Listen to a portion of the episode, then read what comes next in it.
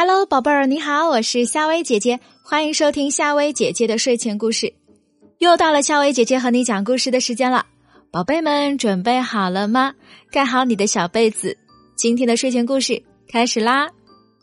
今天我们来讲一只想做强盗的猫。一只叫艾尔莎的猫，身强力壮，是爱丽丝老太太养的宠物。艾尔莎的任务呢，不是去逮老鼠，而是躺在爱丽丝老太太的怀里，听老太太回忆年轻的时光，发出一些惊叹：“嗷呜嗷呜，你年轻时候真漂亮呀！”爱丽丝老太太用手抚摸着她脑袋上的毛，直到尾巴梢上，那很舒服。爱丽丝老太太两眼发光，似乎皱纹也平复了。这个时候。爱丽丝老太太会端来好吃的鱼肉小丸子来喂它，鱼肉小丸子真好吃呀！艾丽莎想，如果有一天我吃不到爱丽丝老太太做的鱼肉小丸子，那么我一定会伤心的要死。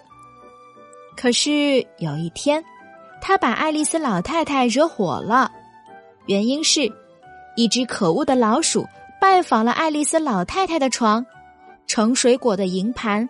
藏点心的橱柜，并且还留下了很多拜访的痕迹，比如说有强烈味道的尿啊，有鲜明色彩的屎啊什么的，甚至啊还把爱丽丝老太太的纱巾都撕坏了。其实艾尔莎是看见那只讨厌的老鼠了，只不过她刚刚吃过味道鲜美的鱼肉小丸子，她懒得没动。要是她知道爱丽丝老太太发那么大的火，他怎么也应该活动活动筋骨，教训下那只老鼠了。爱丽丝老太太举着大扫帚，把艾尔莎赶出了家门，那个样子真像可怕的巫婆。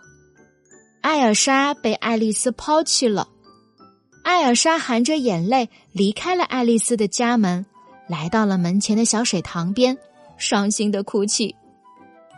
爱丽丝老太太，你真狠心！我再也吃不到味道鲜美的鱼肉小丸子了，以后我的日子可怎么过呀？艾尔莎的哭声惊扰了一只正在睡觉的青蛙。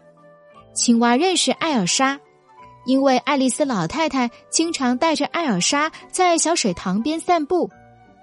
艾尔莎向青蛙讲述了自己悲惨的遭遇。青蛙说：“真叫人同情，以后你怎么生活？”艾尔莎突然不哭了，她的眼睛里冒出了凶狠的光芒。她说：“我要做强盗。”青蛙吓了一跳，说：“怎么？你打算抢劫老鼠吗？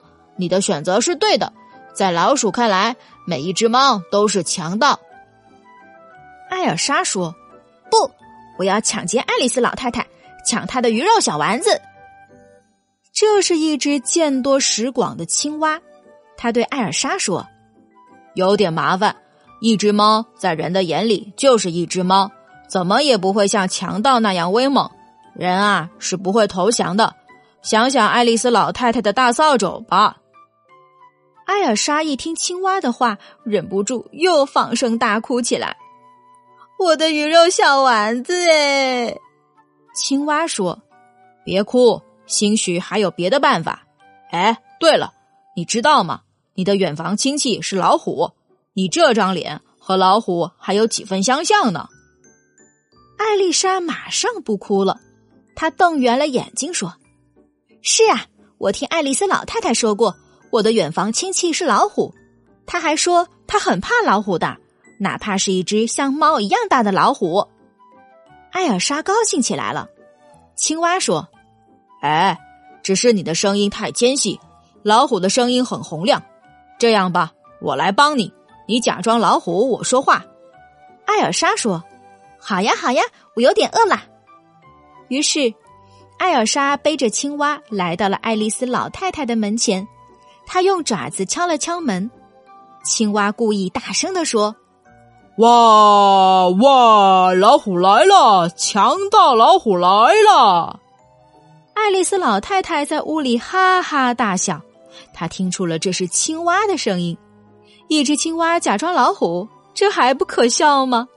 但爱丽丝老太太并不戳破小青蛙的小把戏。爱丽丝老太太故意假装害怕的样子说：“强盗老虎，太可怕了！请问你想要什么呀？”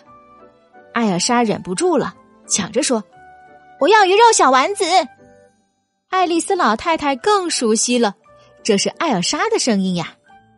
爱丽丝说。好，好，好！我太怕老虎了。你等着，我给你拿鱼肉小丸子。爱丽丝老太太取来了鱼肉小丸子，从门缝里小心的塞了出来。啊，成功了！艾尔莎用嘴叼着小盘子，背着青蛙，飞快的向小水塘跑去。他跑得太快了，差点把青蛙从背上摔下去。以后的几天。艾尔莎还是在青蛙的帮助下抢到了鱼肉小丸子的。后来有一天，艾尔莎和青蛙去抢爱丽丝的鱼肉小丸子的时候，爱丽丝老太太说：“我正想雇一个老虎强盗看家呢，就是不知道老虎啊吃不吃老鼠。”艾尔莎说：“吃的吃的，尽管老鼠的味道没有鱼肉小丸子味道鲜美，我可以，我可以胜任。”就这样，艾尔莎又回到了爱丽丝老太太的身边。这样，爱丽丝老太太又可以抱着艾尔莎坐在沙发上回忆过去的时光了。偶尔，爱丽丝老太太不在家的时候，艾尔莎还会邀请青蛙来家里做客。好啦，宝贝儿，今晚的晚安故事呢，就和你说到这儿。我是夏薇姐姐，在这里和你说一声晚安。